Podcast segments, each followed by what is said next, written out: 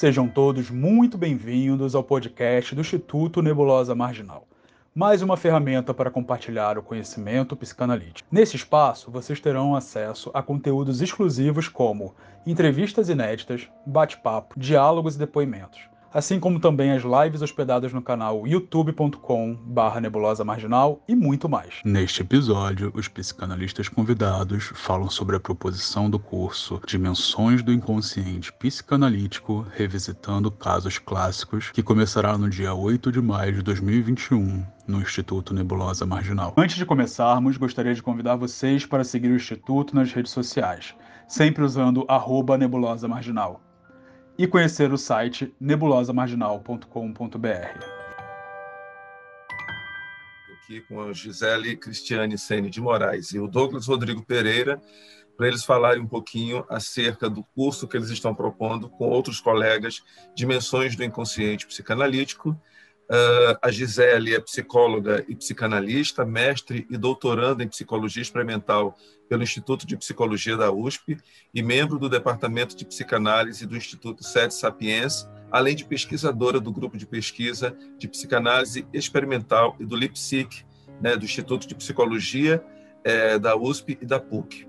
E o Douglas psicólogo e psicanalista, mestre em psicologia clínica e doutorando em psicologia experimental pelo Instituto de Psicologia da USP, membro igualmente pesquisador do Laboratório Institucional de Estudos da, Sub, da Intersubjetividade e Psicanálise Contemporânea, também do LIPSIC, que é uma parceria entre a, o Instituto de Psicologia é, e a USP.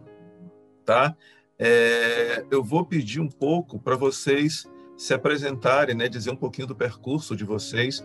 É, acho que o Ricardo está tentando entrar, é isso mesmo? O Ricardo tá, tá, tá, foi convidado aqui, eu vou, vou admiti-lo, tá? É, ele não deve, não, ele, é, ele, talvez esteja querendo. Ah, eu mandei o link para ele também. O link, então vamos fazer. O grupo, mas enfim. É... Uhum. Então, se o grupo todo entrar, a gente faz uma discussão com o grupo. Gisele Douglas, fala um pouquinho de vocês, do percurso, fala um pouquinho do percurso de vocês, né? Deixa o Ricardo entrar, se for o caso aqui, né? E a gente começa a falar daqui a pouco um pouquinho mais sobre o curso. Bem-vindo, Ricardo. Bom dia, bom dia, tudo bem? Tudo bom. Bom, já que o Ricardo está por aqui, o Ricardo é sociólogo e psicanalista, mestre e doutorando em psicologia clínica pelo Núcleo é, de Método Psicanalítico e Formação da Cultura da PUC e membro da Clínica Aberta de Psicanálise na Casa do Povo. É, a, eu não sabia que o Ricardo estava chegando, por isso que eu fui surpreendido e já, admiti. Né? Então, vamos conversar a quatro, né? Vamos conversar a quatro. Eu pedi que vocês se apresentassem um pouquinho. Então, é, bom, só fazendo uma pequena correção, o LIPSIC é um laboratório que, que reúne a USP, né, e a PUC. E o Ricardo está na PUC, inclusive, no LIPSIC também, né, de psicologia. Bom, é, é, bom, é, vamos lá. É para me apresentar, né? Isso, eu acho interessante que as pessoas conheçam um pouquinho mais vocês. Tá bom, vamos lá. Então, a gente.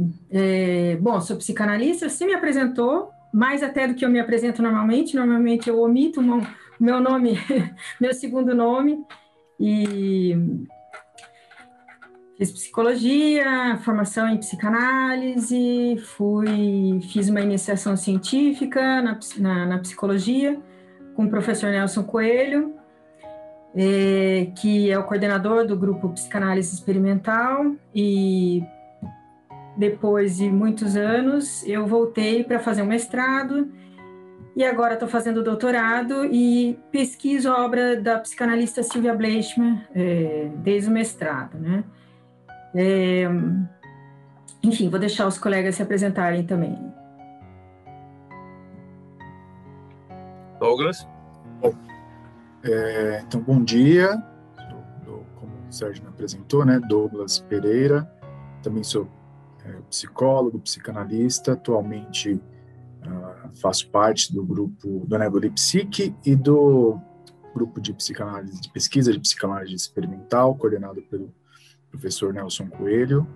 É, então, fiz meu mestrado na, na, psicologia clínica, atualmente faço doutorado com, sobre orientação do Nelson Coelho, e a meu tema, né, a minha discussão é o tema do, do ódio, é, dialogando e pensando um pouco a partir do Winnicott e do Harold Schultz, né? Inclusive, é, ano passado, né, Sérgio, a gente teve aqui no Instituto um curso sobre o pensamento do Sears, então acho que Exatamente. é um, um autor bem, bem potente aí para a clínica com trabalhos é, com psicose, né, os casos limite.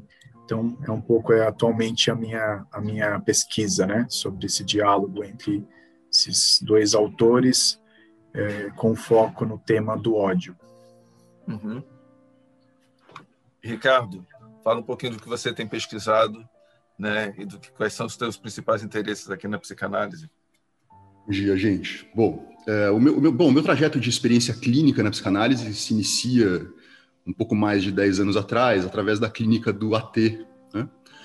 É, então, foi enquanto eu estava lá na graduação de sociologia, tomei contato com a psicanálise também através de uma iniciação científica, né? onde estudei um pouco de Freud e Adorno né? teoria crítica. Né? E isso foi o que me trouxe efetivamente para a psicanálise, claro, depois da minha própria análise pessoal, não é?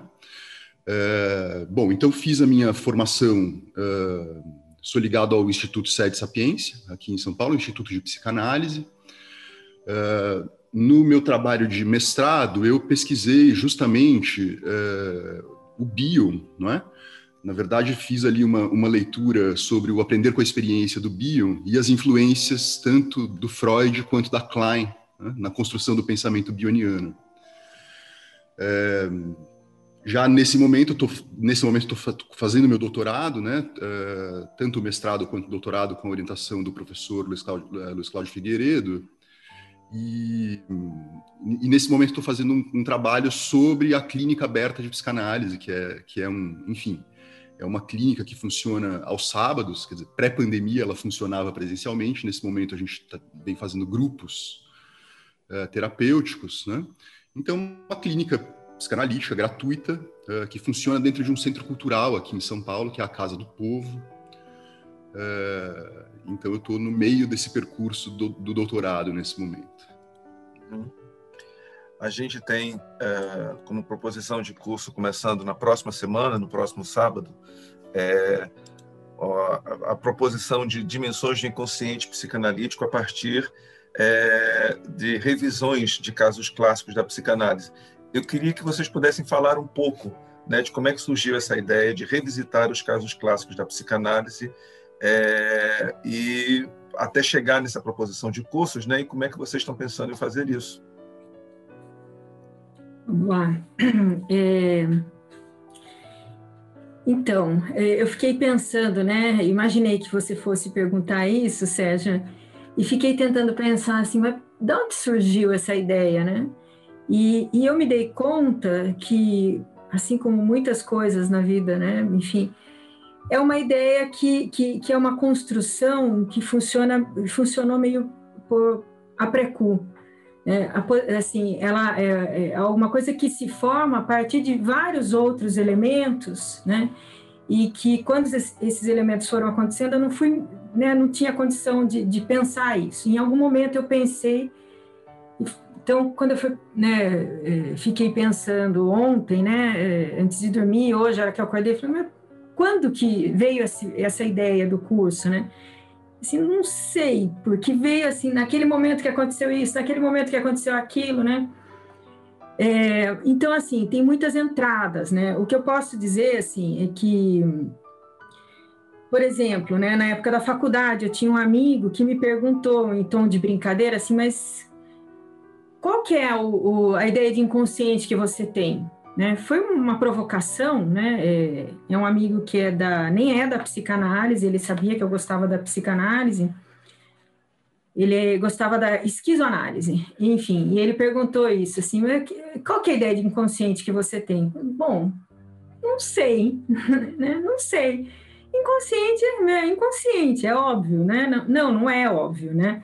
Então, assim, acho que a primeira lembrança que eu tive foi uma conversa com esse amigo. Mas eu fui lembrando uma série de coisas, né? De, de, de, de, coisas assim. Você vai estudando a obra do Freud, a obra do Freud é uma obra muito complexa. Então, não é fácil. Você, você vai, você estuda lá o que é o inconsciente para o Freud, o texto, interpretação dos sonhos, né? Aí você fala, puxa, eu entendi, né? Aí você pega assim, tem uma outra ideia de inconsciente 1915. Aí você pega o eu e o ego e o id, o eu e o id, ele reestrutura né, o que seria o aparelho psíquico. A gente sabe disso na hora que está estudando. O problema é conjugar tudo isso, né? O problema é assim, bom, esse, né, o, o Freud do, do, do, eu e do id, não é um Freud que anula o que ele escreveu lá em 1900, né, na interpretação dos sonhos. Então, assim, é uma obra muito complexa e que é difícil a gente, às vezes, ir construindo um todo da obra, né, porque tem horas que ele mudou alguma coisa, né? Enfim. É... Então, uma vez eu assisti uma aula do Luiz Cláudio Figueiredo e, e ele falou, falou assim: ah, bom, se você pegar, torturar bastante o Freud, você tira o que você quiser dele, né? Porque tem trechos lá que ele está falando alguma coisa, mas tem que torturar, né? Enfim, não se trata que o Freud tenha falado de tudo, mas, né, de que de alguma maneira ele era uma pessoa que escrevendo, né? tinha uma produção, enfim, e repensando o que ele tinha escrito, né? É, tem coisas que ele não teve tempo de repensar, autores posteriores repensaram.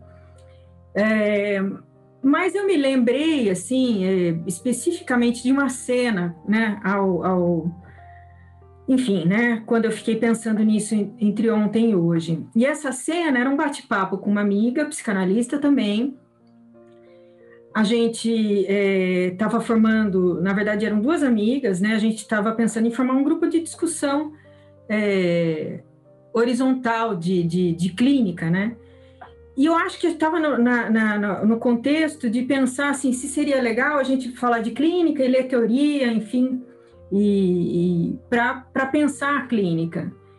E, e aí eu me lembro desse pensamento assim, falei assim, puxa, seria tão legal se a gente pudesse, né? é, estudar a clínica desse, eu né, pensei ou eu formulei isso, assim, um curso que pudesse, mas isso faz anos já, sabe? Tipo, um curso que a gente pudesse ver as diferenças, né? É, teórica, teóricas desses autores, os grandes autores em psicanálise, a partir da clínica, né? Porque é um desafio. Porque eu escutei inúmeras vezes ao longo da, da, da, dos meus anos de psicanálise ah, mas esse texto é chato, esse texto é muito metapsicológico, né? esse, esse texto é muito difícil.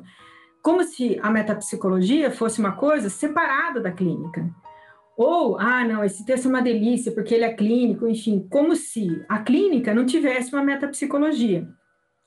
E aí eu acho que o papel da, da, da autora que eu estudo, né, enfim, pós-graduação, né, no mestrado, no doutorado agora, é uma autora que fala muito isso, né? Assim, olha, você precisa ter um fazer que seja coerente com a teoria que sustenta esse fazer. Se não for coerente, não faz sentido, né?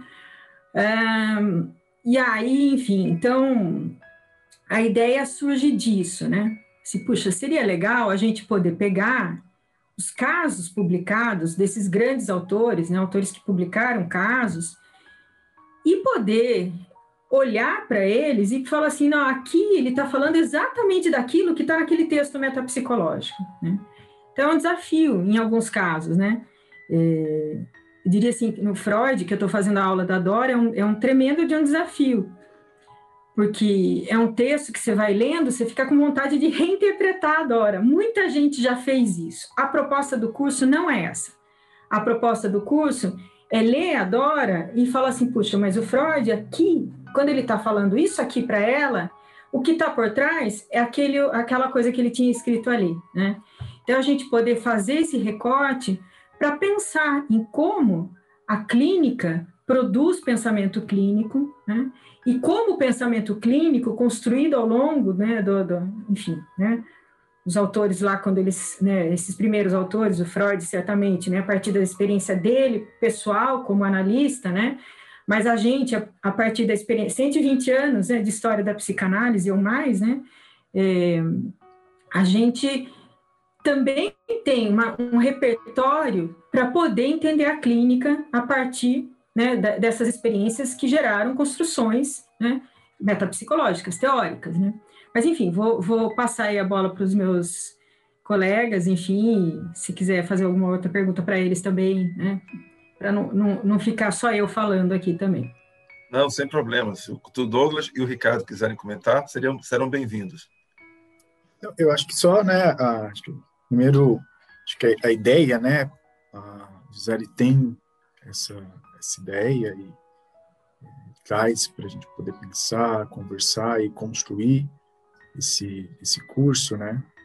E aí acho que a ideia é um pouco como ela disse ali, de uma forma bem clara, é tentar, né, de alguma maneira, articular a, a, a clínica, de, de, né, os textos clássicos com a, as construções teóricas, e aí também um pouco do que ela disse, né, só sublinhando que a proposta é que a gente possa pensar a partir dos casos e de alguma forma, é, estimular o nosso pensamento é, da prática, né, do que a gente faz. E não necessariamente a gente discutir o caso revisitando o caso como uma, né, uma releitura do caso e, de alguma forma, também não é, tendo o caso em si como o objeto. Nosso objeto é a, né, objeto do curso que a gente quer discutir, pensar, é a clínica psicanalítica a partir dos casos,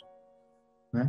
Então, é pegar, né, de alguma forma usar os casos, trechos, é, certos momentos do que está sendo é, vivido ali, do que foi se pensado, para a partir desses trechos a gente poder desdobrar e pensar, né, o que que disso, como é que no fundo tem uma pergunta, né, que é, tem a ver com o que a Gisele disse, como é que eu faço minha prática, né? Acho que é um pouco esse, é, esse é o fundamento, a pergunta de fundamento. Como é que eu clinico? Às vezes a gente está em, em, discussões clínicas em que você é, vai ouvindo, né, diferentes formas de clinicar, diferentes formas de, de atender. E você também, com isso, vai conseguindo, ao mesmo tempo, é, ver essas, essa, um, um, estilo diferente de ser psicanalista. Acho que também nesse processo, ao mesmo tempo, você vai se reconhecendo como um analista com determinado estilo, um determinado jeito de usar a teoria, de pensar, de se, né, de se portar nas sessões, o próprio corpo, como a gente coloca, a, o, o, consultório, toda essa, todos esses elementos aí, todos esses elementos que foram já bem discutidos por várias pessoas, né? Mas essa é um pouco a pergunta, Sérgio. Qual que é a, como somos psicanalistas, né? Como pensamos e como fazemos a nossa prática diante de um mundo tão vasto, com tanta coisa escrita, com tanto material, com diversas diversos caminhos possíveis, diversas interpretações, né? Então, um pouco essa, né, só complementando o que a Gisele falou, um pouco essa ideia, né? É, eu já passo a palavra para o Ricardo, mas uh, uma coisa que eu sempre faço, que você e a Gisele chamaram a atenção, é uma coisa que eu não consigo fazer. Eu não consigo distinguir clínica e teoria. Né? Então, quando eu dou supervisão, é, eu sou incapaz só falar do caso sem conseguir pensar metapsicologicamente ou teoricamente. Eu geralmente preciso, como a Gisela acabou de falar da Silva Bleichmann, é, conseguir entender isso através da teoria e que isso me ajuda muito a pensar o caso. Então, todas as vezes que eu dou uma supervisão, geralmente eu vou pensar teoricamente sobre o caso na hora da supervisão e vou trazer, claro, não vou dar uma aula, eu vou trazer algum aspecto da teoria para ajudar a pensar o caso e que eu acho que, pelo que vocês, Gisele, estão falando, né, é essa ideia né, de vocês pensarem é, como é que cada um desses casos clínicos que vocês vão apresentar, né, as teorias, digamos assim, sustentam né, todo o trabalho, todo o tratamento e toda a abordagem em cima do caso. Ricardo, você queria. Desculpa, você quer falar, Douglas? Não, acho que... Isso mesmo que você disse. Vai lá, Douglas. Vai lá, Ricardo. Não, é só isso mesmo. Não, eu ia só complementar, né? Porque em algum momento Douglas disse do mundo vasto da psicanálise, né? eu acho que um dos interesses do curso, e só para complementar brevemente o que a Gisele e o Douglas já disseram, né, é justamente a gente poder ver quais são, assim, através dos casos clínicos, o que é que será que estava operando na mente do analista, né? Quer dizer, o que é que estava operando no sentido de um pensamento clínico, mas também disso que você disse, né, Sérgio? Dessas ligações também com, com a metapsicologia. Uh, e acho que o próprio nome do curso, né, as dimensões do inconsciente, isso que o Douglas falou desse mundo vasto me fez pensar justamente na, por exemplo, aonde essa noção de inconsciente em Bion, por exemplo, vai parar, né? Que é, quer dizer, a gente parte lá do inconsciente recalcado freudiano e o Bion depois vai trabalhar com uma ideia de um inconsciente infinito e sem forma, né? Uhum. Então eu acho que esse curso ele é um, um, uma tentativa, né, de, de trazer uh, os aportes, as contribuições de cada um desses analistas, que são muitos, né, pelos quais a gente vai passar, né, e que ajuda a gente a formar uma espécie de fotografia até mesmo da história da psicanálise, né, da, da, meio que da genealogia mesmo, dos conceitos psicanalíticos e do pensamento clínico. É, e tem uma proposta bastante forte, né, na medida em que vocês estão pensando em fazer um, um uma revisão mesmo teórica. Estava olhando aqui uh, em termos de programa do curso, uh, logo de início a gente tem um dos casos clássicos da psicanálise, que é o caso Dora. Né? A gente vai ter uma revisão, digamos assim, uma revisita aí do caso Dora pela Gisele e o caso do Homem dos Ratos é, pelo Douglas. E, na sequência, o Homem dos Lobos pelo Tiago, que é um dos professores do curso. Né? Já, é, já é interessante para chamar a atenção dos três de três clássicos casos do Freud para poder trabalhar a dimensão do inconsciente psicanalítico. E Gisele, Gisele Douglas e Ricardo, como é que vocês estão pensando? o que é que tem aí de interessante para chamar uh, as pessoas que estão ouvindo e vendo a gente?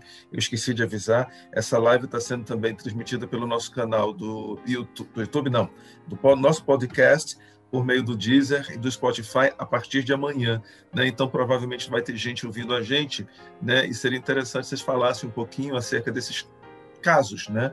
O Tiago não está por aqui, mas que vocês pudessem falar um pouquinho do trabalho, do que vocês pensaram é, em fazer dentro da proposta do curso. Tá, é, posso começar, gente? É, bom, primeiro assim, é, você foi falando, Sérgio, eu vou só retomar um, uma um pouquinho, porque você foi falando assim, é, é isso, né? Acho que assim, quando a gente está no lugar de dar supervisão, por exemplo, né, é um lugar mais é, privilegiado, de certa maneira, porque você consegue olhar, né, num segundo tempo a clínica. E aí, esse exercício, né, de poder falar alguma coisa para o supervisionando, né, é, é um exercício que, que requer, sim, um conhecimento teórico, né? Quer dizer, você não sai falando qualquer coisa, né? Você fala alguma coisa sustentado em algum lugar, né? Agora, eu acho que, assim, o, o que eu acho bem interessante né, nesse curso é porque eu acho que é um momento que é um exercício, né? É, é, é um exercício não só de pensar né, qual é a teoria que sustenta, né? O fazer clínico, mas também ver como esses autores puderam ir formulando as suas teorias. Né? Então, é um exercício, assim, diria que é, de duas vias, né? É, eu, eu tinha comentado com o Douglas que eu ia mencionar um livro da Radmila Ziguris, eu até separei, que chama o Vínculo Inédito, né? Ela traz essa imagem do, do da, da, teoria como um mapa, né? Como um mapa que nos que, que, que nos permite, é, que, que, que nos, nos, nos deixa, é, permite que a gente se localize, né, onde a gente está, né, ou onde o paciente está. Mas tal como um mapa, né, ele é em duas dimensões, né, não é em três dimensões. A hora que você está lá na clínica, tem uma série de coisas que estão acontecendo, né, que o mapa não dá conta. Então, acho que, assim, é legal também, né, esse aspecto de de ver como esses autores têm um aspecto, tem um lado criativo nisso, né? Não só de pensar uma teoria e de, de sustentar um fazer com uma teoria que eles estão pensando, mas também de a partir daquilo ir surgindo uma teoria. E aí eu já, já resgato a Dora aqui, é, que é o, o, caso que eu vou falar do Freud, né? Porque isso está muito claro na Dora, né? Isso, isso, é muito evidente lá. Ele está lá, ele está com a interpretação dos sonhos na cabeça, enfim, né? Mas tem alguma coisa que escapa. Eu estou falando, claro, eu não, tô, eu não, tô, não, não posso dizer que eu estou dando spoiler, porque Dora é um caso bastante conhecido, né? Então, para quem é psicanalista, mas é essa ideia, né, do, do, do da, da, ele não, Freud não consegue enxergar a transferência como um instrumento de trabalho, né? Para ele era uma defesa naquele momento, né? Então, a, a ideia, né, de poder pegar esses principais casos, esses né, três dos, dos né, Freud também escreveu sobre é, Pequeno Hans, que é um caso que ele não atendeu, né? Uhum. E o Schreber, que também é um caso que ele não atendeu. Então, são os três casos publicados do Freud que ele atendeu, né? Então, como a gente quer fazer essa costura, né? E, e ir vendo aonde que ele já tinha pensado alguma coisa e foi né, sustentando o fazer dele a partir do que ele tinha pensado. E o que de novo o caso trouxe, né? É, eu acho que são os casos que, que, que é, enfim, que fazem sentido a gente explorar um pouco mais.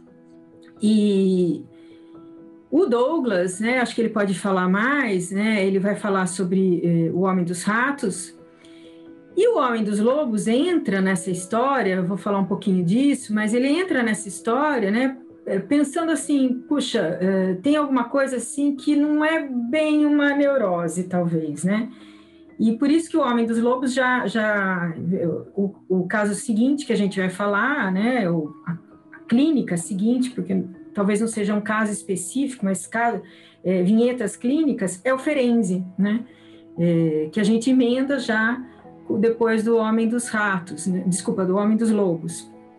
Mas, uhum. enfim, acho que assim, vou, vou passar para o Douglas, Douglas, se ele quiser falar um pouco do Homem dos Ratos também. Acho que um pouco como você disse da, ali da Dora, né? Então, por exemplo, usando né, o, o, exemplo do, dos ratos, a ideia vai ser percebermos ali a presença, né, o, surgimento da, do tema do ódio, né? em que, na verdade, se a gente pegar antes do, desse caso clássico, você tem toda uma discussão sobre o que seria a, o sadismo, mas você não tem ainda especificamente uh, o Freud não, te, não tinha ainda uma teoria sobre o ódio. Surge um problema clínico, né? O que, que eu faço com isso? Que, que, que surge ali com ele, né? Toda a experiência dos ratos, da, da temática da, da tortura, do momento em que ele está na sala e se levanta e Freud diz, não lembro exatamente como é, mas ele não era o capitão, aquela coisa toda que se tem a partir da, né, da, dos pensamentos obsessivos, das ideias sobre a tortura e toda a situação do óculos, se ele devia ou não, todo a, toda a temática da neurose obsessiva, né? Então, o que a gente vê, Sérgio, é que se surge a partir dali um problema, que, que, que a teoria psicanalítica, como vai, é, onde o ódio vai ser inserido? Não que você não tivesse coisas escritas sobre isso, né? Mas você não tinha ainda é, esse ponto da, da vida mental, né? Esse, é, essa problemática transferencial de uma forma tão clara. A partir dali, isso está tá posto. Né? Então, também um pouco a ideia, acho que achei muito legal também o que o Ricardo disse, é, acho que o próprio curso também é uma certa leitura da história da psicanálise, de alguma forma de momentos que marcam certos pontos, certos jeitos de, de fazer a clínica. Então, acho que o Homem dos Ratos é um exemplo disso, né? E aí todo o desdobramento disso vai ser posteriormente, né? De como essa temática do ódio vai ser encaixada, vai ser pensada e desdobrada no, no pensamento freudiano, depois toda a discussão sobre o além do princípio do prazer e tudo mais, né? Um pouco uhum. essa proposta, né? E o Ricardo vai trabalhar com o caso Dick da Melanie Klein, o famoso caso Dick da Melanie Klein, e também uh, os ataques à ligação do Bion, né? Quer dizer, algumas vinhetas ligadas aos ataques à ligação do Bion. Ricardo, você podia falar um pouquinho também para a gente sobre esses dois aspectos da, das aulas que você vai dar?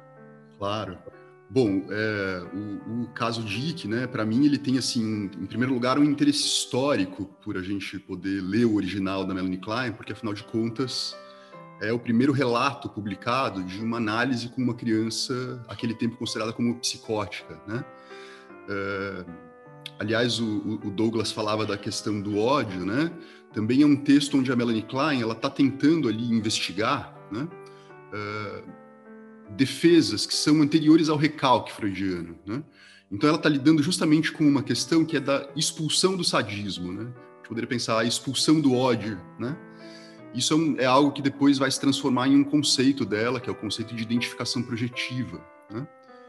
É, e eu acho que também a Melanie Klein tem, para mim, tem um grande interesse, né? Depois que a gente vai ter passado pelos casos do Freud, pelo caso do Ferenczi, o Ferenczi foi o primeiro analista da Melanie Klein, né? É, que depois teve também como analista o, o Abraham, né? É, então, da gente poder pensar também, quer dizer, na Melanie Klein, é, como uma espécie de ponte também entre o pensamento freudiano até desembocar no Bion, né? Essa ideia dos ataques à ligação do Bion é uma ideia que está muito ligada justamente a essa noção de identificação projetiva da Melanie Klein, né? Uh, e que tem e, e, quer dizer também poder pensar que a Melanie Klein com uh, a partir do caso de que abriu uma trilha muito importante na história da psicanálise, né? Que é justamente da análise uh, aquele tempo uh, lá no tempo do Freud, né, da demência precoce. Eu trabalho com os esquizofrênicos. O Bion, ele ao longo da década de, de 50, ele tem um trabalho riquíssimo com pacientes uh, psicóticos, né? E então esse texto do Ataques à Ligação está dentro de um volume, né, que é o Second Thoughts, foi traduzido como Estudos Psicanalíticos Revisados, né? Uh, e, então eu, eu, eu, gosto de pensar que o, o Bion ele coloca mesmo assim uh, toda, todo o vasto legado freudiano somado a, a, aquilo que a Melanie Klein produziu, ele coloca isso uh, de uma forma muito produtiva no seu pensamento, né? E que depois vai desembocar no pensamento dele mesmo depois mais adiante na década de 60 e 70. E eu, eu vou tentar dar umas, algumas pinceladas também no curso sobre o pensamento do Bion, né? E até para a gente poder pensar também de onde, de onde vem essa ideia dele de um inconsciente infinito e sem forma, por exemplo. Né?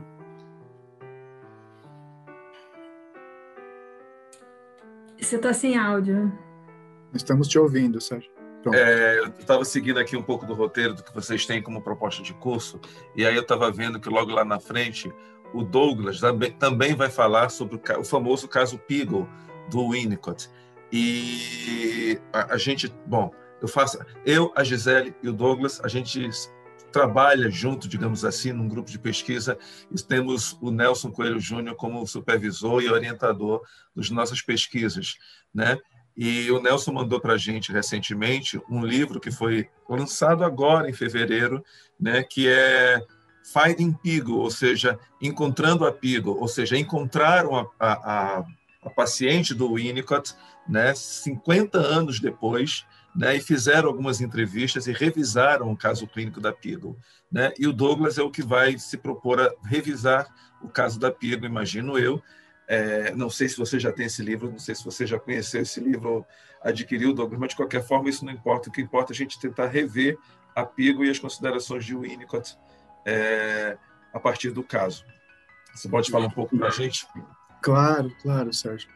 É, eu tenho esse livro, eu comecei a, a, a lê-lo, acho que imagino que algumas, algumas coisas vou ter conseguido já compreender e, e, também pensar a partir do livro. Não li o livro todo ainda. É um livro super interessante, né, que traz justamente a possibilidade de repensar o caso e a partir, como você falou, das entrevistas. Né, um livro bem, bem interessante, bem provocativo, assim, digamos, né, inquietante. É, a ideia do, do, pensar o Peagle também seria algo na linha do que nós já falamos, né, de pincelar ali a partir é, de pontos, né, que é um, um, livro longo, complexo, com várias possibilidades interpretativas, pontos em que a gente pudesse pensar a, o manejo e a forma é, de pensamento do Winnicott sobre esse inconsciente que a gente poderia chamar do inconsciente do da experiência, do inconsciente do, do acontecido do não acontecido, né? Esse inconsciente dessa dimensão da, da experiência do inconsciente, digamos assim, né? de toda a temática da, da possibilidade de, de se pensar o manejo clínico a partir dessa posição e de uma leitura do que seria uh, o acontecido ou não acontecido, o experimentado ou o que ainda precisaria ser experimentado. É, então, acho que essa é um pouco a ideia, Sérgio, pegar né, também um caso longo, complexo, pegar pontos ali das, das consultas, da, da, né, da forma como o Winnicott também é, se posiciona com relação a, aos pais, das cartas, um pouco discutindo é, a partir disso e tentar também trazer esses, essa leitura, né, essa proposta winnicottiana desse inconsciente e os desdobramentos disso né, na nossa prática. Então, um pouco essa, essa ideia, né? Um, um, um autor também que, que eu acho que faz uma leitura bem interessante das diversas leituras possíveis e que vai me ajuda muito a entender também é o Gilberto Safra, né? Sim. Sobre Revistando Beagle, que eu acho que é uma leitura bem interessante. Né? Tem outras pessoas que escreveram coisas que também vão, vão dialogar. O Daniel Franção escreveu uma tese bem bacana sobre a materialidade, materialidade Beagle. Né? Tem, tem várias pessoas pensando, né? Um caso muito discutido, pensado, né? Ricardo Teres de Deus também tem uma, uma, uma tese sobre Beagle. Então, a ideia é pegar a partir disso e a gente conversar um pouco e discutir esses elementos da clínica winnicottiana, né? Douglas, uma das coisas que me chama a atenção no caso da Beagle é a proposição de Winnicott com relação de uma análise sobre demanda, né? É, a gente sabe que a Beagle não foi uma paciente semanal do Winnicott. Eu acho que ele a viu, se não me engano, umas oito vezes ao longo de vários anos, alguma coisa assim né? Mas tem uma coisa que me chama a atenção no caso, é o acompanhamento do caso com os pais. Né? O Winnicott em contato com os pais o tempo todo, né? aconselhando os pais e gerenciando, digamos assim, as, a, a, o comportamento e tudo que adivinha da Piego ao longo desse tempo. Quer dizer, ele deixava de ver a garota a cada seis meses, oito meses, dez, dez meses, um ano. Quer dizer, foram muitos anos em análise, como ele sustentou isso, mas sobre demanda. Os pais, como moravam longe, eles vinham a Londres de tempos em tempos para fazer uma sessão com o Winnicott, né? que é uma sessão que muito provavelmente o Winnicott aproveitava e fazia uma, uma, uma sessão até mais longa né? com a Peagle. Né? É... Como é que você tem pensado nisso? Eu acho que isso é uma consideração que a gente nunca colocou né, para discutir, que é o que o Winnicott, inclusive, foi recriminado por isso, dizendo que isso não era análise. Né? Era uma questão de análise sobre demanda, que demanda? E demanda de quem? Do paciente? Demanda do analista? Né? Eu, eu tenho pensado sobre isso também algumas vezes. Não tenho escrito nem estudado muito sobre isso, mas eu tenho pensado um pouco sobre isso, sobretudo porque a demanda de uma criança, né? a demanda analítica de uma criança.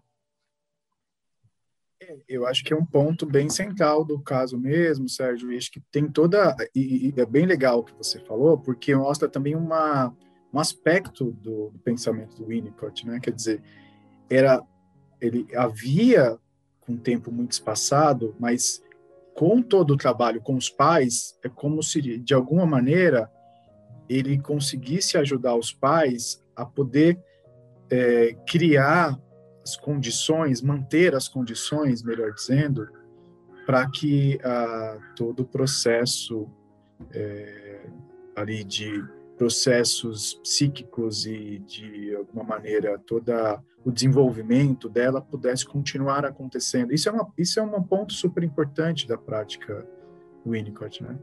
A questão toda dos casos em que se tem ah, o manejo se estende para além em muitas situações, o manejo se estende para além do, do, trabalho clínico das sessões. Né? Uhum. Não que isso não esteja presente em outros, em outras possibilidades de pensar também, né? Sobretudo com crianças, né? Isso está presente na, na prática da psicanálise há muito tempo, né? O Ricardo pode até falar também com relação à própria Melanie Klein, o jeito como é, trabalho com, a criança, né, com as crianças de um jeito tão contundente tudo mais. Mas acho que isso é uma marca bem importante, né, desse, desse jeito de pensar, né? E aí, quando você traz isso, acho que é uma questão interessante, né, de é, como entender o que seria essa psicanálise por demanda, né? Porque uhum. tem todo um atrás disso tem toda, por isso que eu acho bem interessante que você traz, porque por trás disso tem toda uma teoria isso, sobre o que seriam os processos psíquicos e por que que ele pode fazer isso. Exatamente. Né? Não é assim, estou fazendo porque é, tem toda uma, uma concepção do que seria é, o inconsciente, dos que está dizendo do experimentado, não experimentado, vivido, do não vivido, as condições para a continuidade dos processos da Pigel. Então, uhum. acho que isso mostra um pouco, é, por isso bem, bem bacana o que você trouxe, porque mostra um pouco a, a discussão, né, que estamos pensando dos casos, né, como puxar a partir disso uma certa compreensão é, do psiquismo, né. Perfeito. Gisele, uh, pulando um pouquinho depois o que o Jonas vai trazer, né, que é o sonho do, do unicórnio, é, como prática da, do Lacan, né, de Leclerc, vem você na sequência falando sobre o caso Daniel e trabalhando o arcaico e o originário na Silva Bleichmann. E depois a posição fóbica é, em André Green. Podia falar um pouquinho para a gente desses, desses dois tópicos? É, sim. É, bom, assim, eu fico pensando, quando a gente né, pensou em estruturar o curso, gente é difícil, né? Porque assim, Freud, óbvio, é, Melanie Klein, evidente, né? São Bion, Winnicott, né? Mas assim, acho que tem esse esse esse aspecto que o Ricardo é, trouxe, né? De, de pensar um pouco a história da psicanálise, né? Então você tem lá a primeira geração, Freud, Ferenczi. Você tem a segunda geração, você tem o que eu considero terceira geração, né? Lacan, Winnicott, Bion, né? E aí tem esses autores que são autores, vou chamá-los de contemporâneos, né, seguindo o André Green. E dois representantes desse pensamento, né, que já são autores clássicos, né, os dois já falecidos, a Silvia Bleichmann e o André Green, é, mas que tiveram a oportunidade de é, já olhar para a psicanálise a partir dessas três gerações anteriores, né? E, nesse sentido, né, fizeram propostas de, de compreensão do que seria o aparelho psíquico né, mais abrangentes. Né? É, o André Green é um autor bastante conhecido, né? O, eu vou trabalhar, ele, enfim, daria para trabalhar com a mãe morta também, ele apresenta caso lá, mas é, tendo a pensar que na posição fóbica central talvez seja mais fácil a gente ver o que, que é um aparelho psíquico para o André Green, né? E vai ser a última aula né, de, de, casos do curso, né? Depois a gente vai ter mais uma aula, mas enfim. É, a Silvia Bleichmann, ela é né, uma psicanalista menos conhecida, né? É, ela é considerada, ela é tida como uma representante do pensamento do Laplanche, né, porque ela fez o doutorado dela com o Laplanche, ela é, acompanhou o Laplanche, né, enfim, o grupo do, de Laplanchianos por muito tempo, mas ela tem um pensamento próprio, né, e ela tem a riqueza da clínica, ela traz muita coisa da clínica. Então, esse caso que, que eu vou falar dela é talvez o, o caso mais famoso mesmo, né, que é o capítulo 1 da Fundação do Inconsciente, que é o Daniel, é um bebê, né? É um bebê que ela atendeu, né? O bebê tinha lá, é, acho que dois meses de idade, menos até, não me lembro direito, mas enfim, vou, vou, vou lembrar, né, para a aula, né? E, e aí ela atende esse bebê e de alguma maneira aquilo funciona, né? Aquilo e tem toda uma justifica, justificativa, né, para sustentar a ideia de atender, né? O bebê, na verdade, ela atende, ela entende que o paciente é o bebê, mas ela atende a mãe e o bebê, né? E, e é muito interessante, né? Porque, assim, como assim, né? Você vai fazer uma clínica de recém-nascidos, né? É a partir da, da, da, da, ideia de arcaico, né? Que ela vai formulando, é, dá do inconsciente arcaico, né, dá uma sustentação teórica, né, para ela poder estar tá lá atendendo um bebê de dois meses de idade, né, o bebê que não dormia, né, o Daniel é o bebê que não dormia. Eu, é possível que eu mencione o caso Wanda também, né, no, na aula de Silvia Bleichmann, que é um caso onde ela desenvolve um pouco mais né, a ideia de, de, de arcaico. Né? O originário, enfim, é, é o, o, a outra são os dois inconscientes com que ela trabalha, o inconsciente arcaico e originário. Então a gente pensou né, na, na é, nessa estrutura de curso que é fazer uma, uma viagem, né? uma viagem pela história da psicanálise. Né? E olhando lá o que, que o Freud conseguiu pensar aqui, né? o que, que ele conseguiu pensar ali, puxa, o que que, né, é, a, o Ferenzi, né, que é um outra, enfim, uma outra matriz super importante, né, é, para as formulações posteriores, né, é, foi entendendo nessas situações clínicas. Então, por exemplo, o Lacan, né, o, o Jonas não está aqui para falar do Lacan, é, mas ele preferiu pegar um caso do Leclerc, que está em psicanalizar, né, é, porque ele entende que esse trabalho do Leclerc ele, ele mostra muito bem como que é, como o, o Lacan entende a clínica, né? E, então ele vai explorar né, esse caso. Então a gente foi pegando assim esses grandes nomes, né? E uma preocupação em pegar é, autores mais contemporâneos que fazem de alguma maneira uma, uma leitura mais compreensiva da psicanálise, né? Que entendem a psicanálise é, como esses diferentes autores, né, que foram esses nomes, né, que foram os grandes construtores do campo psicanalítico, né, não como excludentes necessariamente, mas como passíveis de serem conversados e pensados, levando em consideração né, os fundamentos que, que, que os levaram a as conclusões que eles tiveram, né? Então, quando você chega, né, é, a esse entende né, o que está por trás dessa clínica, você consegue articular o Lacan com Bion ou Winnicott, né? Então você pega um autor como André Green, que faz isso brilhantemente, né? E fazendo as críticas onde ele entende que cabe críticas e, e, e considerando, né, e levando em conta uma série de, de avanços que esses autores né, foram, foram tendo. Então a ideia desses últimos dois autores, é, que são os psicanalistas contemporâneos é justamente poder fazer uma amarração. Mas eu acho que a amarração maior vai vir na última aula. Não sei se você vai perguntar alguma coisa da última aula também. Eu, eu ia perguntar justamente sobre a última aula, que a gente vai ter a participação é, do Nelson, que é um uma pessoa que talvez amarra todos nós, né, de um modo direto ou indiretamente. Eu sei que o Ricardo tem um contato muito próximo com o Luiz Cláudio, que ele é orientando o Luiz Cláudio. Eu também tenho um contato próximo com o Luiz Cláudio, quer dizer, parece que essa live de hoje aqui é um, uma live sobre família, né, onde a gente está falando de pessoas próximas demais. É, Tá, eu queria falar um pouco sobre isso, né? Sobre o Nelson, que vai trazer para a gente, na última aula, um pouco uh, da ideia do que ele e do Luiz Cláudio escreveram acerca das matrizes é, do pensamento psicanalítico, as matrizes freud-kleiniana, ferenciana e a psicanálise transmatricial, onde ele vai tentar mais ou menos mapear né, essa psicanálise contemporânea a partir do que eles propuseram no livro matri adoecimentos psíquicos e matrizes do sofrimento psíquico, alguma coisa assim, né? ou estratégias de cura, melhor dizendo, né? adoecimentos psíquicos e estratégias de cura, as matrizes é, psicanalíticas. É, seria interessante né, que a gente pudesse ter essa dimensão amarrando tudo a partir do que o Nelson vai trazer para a gente nessa última aula. Vou deixar para os dois responderem aí, né? Pode ser? Pode, claro que sim, fica à vontade, Douglas e Ricardo.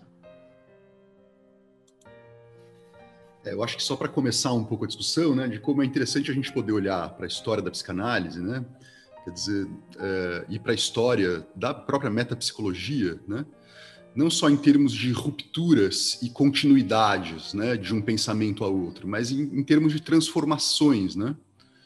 Uh, então, eu, eu, acho que esse, esse pensamento do Nelson e do Luiz Cláudio, né, é uma ideia, inclusive, de chamar a, a psicanálise contemporânea uma psicanálise transmatricial, né? Quer dizer, o que é que cada um desses autores pode contribuir para a gente seguir pensando a clínica contemporânea, né? E para que a gente possa também seguir é, produzindo as teorias psicanalíticas. Né? É, então, eu, eu, eu, acho que, inclusive, esse pensamento foi o que, o que, o que fez com que eu é, fosse buscar pelo Luiz Cláudio para fazer um para fazer o meu mestrado, né? Eu acho muito interessante esse pensamento deles, né? Essa ideia de uma matriz é, freudo-kleiniana que desemboca em Bion, né? E uma matriz ferenciana que desemboca em Winnicott, né? que nos serve para pensar uma série de, enfim, né, a gente pode utilizar a expressão de adoecimentos psíquicos mesmo, né, uh, e as suas estratégias também, né, de manejo clínico. Uh, então eu acho muito muito bacana que o Nelson vai fazer esse fechamento, porque é uma espécie de amarração mesmo, de, de que vai do Freud chegando ao Green, né? Uh, eu, eu, gosto muito também da ideia da Gisele de trazer o André Green, né? Porque de fato talvez seja um dos grandes primeiros psicanalistas da história, já na década de 70, né?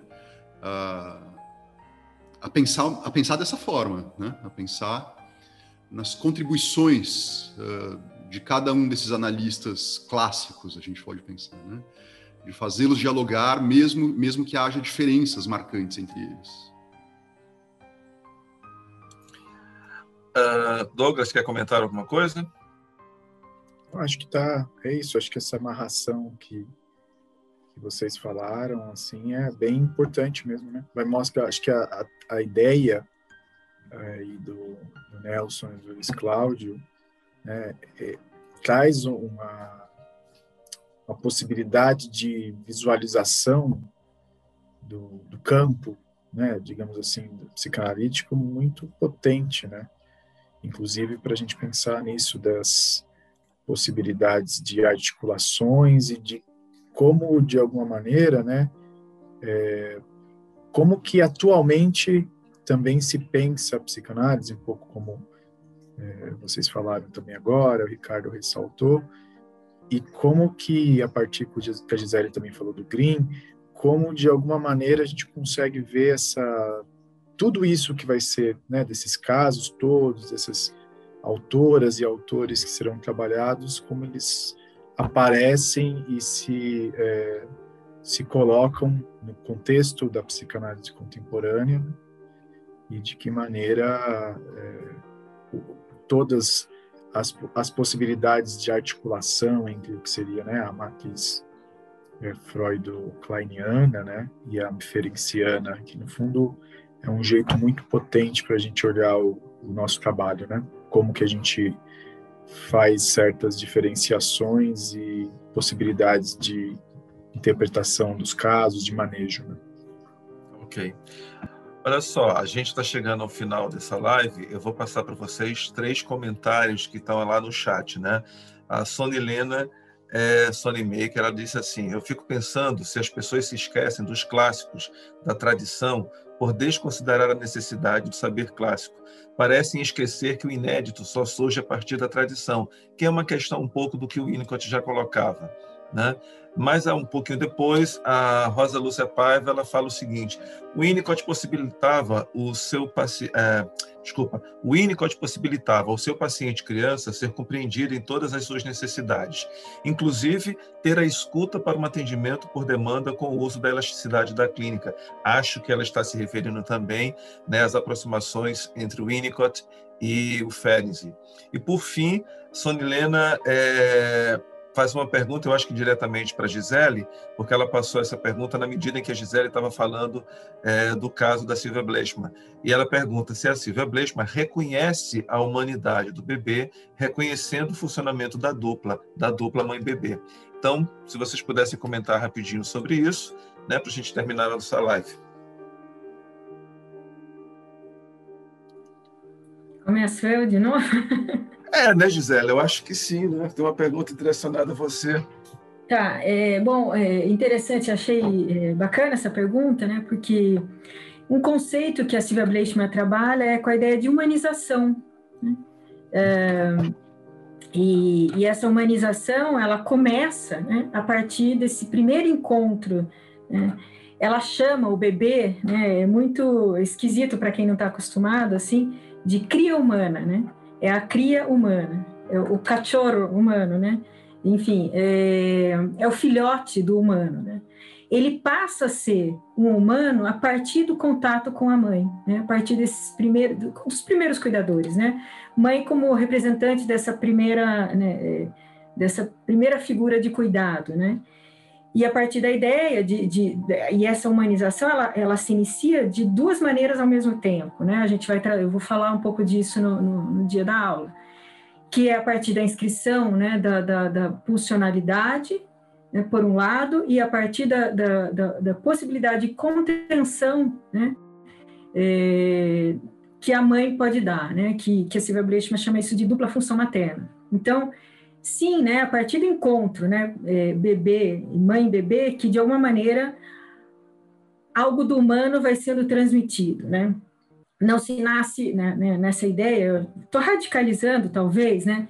Mas usando um pouco é, essas expressões que a autora usa, né? É, de que não se nasce totalmente humano, a gente vai se tornando humano, né? É, e isso talvez explique a gente ver algumas coisas em adultos que falam, nossa, isso não parece muito humano, né? Assim, nossa, que falta de humanidade, né? Bom, talvez tenha faltado mesmo uma humanização, né? De, em algumas situações. E, enfim, agora já nem me lembro das outras perguntas, mas vou deixar para os meus colegas responderem. É muito bem lembrada essa, essa ideia do Winnicott, né, de que a criatividade ela nasce em diálogo com a tradição, né? Então, finalizar bem brevemente aqui, acho que fica o convite então para que a gente faça então esse esse pequeno mergulho nesses casos clássicos e da tradição psicanalítica, né? que servem de alimento para que a gente continue criando. Né? E com uma possibilidade, talvez, Ricardo, Gisele, Douglas, de que, independente do sucesso do curso, outros casos clínicos aconteçam, é, quer dizer, já aconteceram, já poderem, já poderem ser revisados e que simplesmente outras possibilidades de curso sobre as revisões desses casos possam também vir a acontecer, se for possível. Mas, de qualquer forma, eu queria agradecer a presença de todos vocês aqui nessa live, no nosso canal, dizer que foi muito interessante, muito legal vocês trazerem as dimensões do inconsciente psicanalítico nessa proposta de curso. Esperar que o curso de fato aconteça. A gente já está tendo inscrições é, que continuam abertas no nosso site, nebulosaimaginal.com.br, e desejar sucesso para vocês no curso, né? É, que venham mais cursos e que vocês possam aparecer aqui conosco no Nebulosa Marginal. Se o curso conseguir que a gente possa ver os casos, discutir os casos e, sobretudo, fazer com que nós possamos pensar sobre os nossos casos. Né? Quer dizer, como a partir disso eu vou pensando como eu faço psicanálise, né? Então fica aí também o convite. Muito obrigado.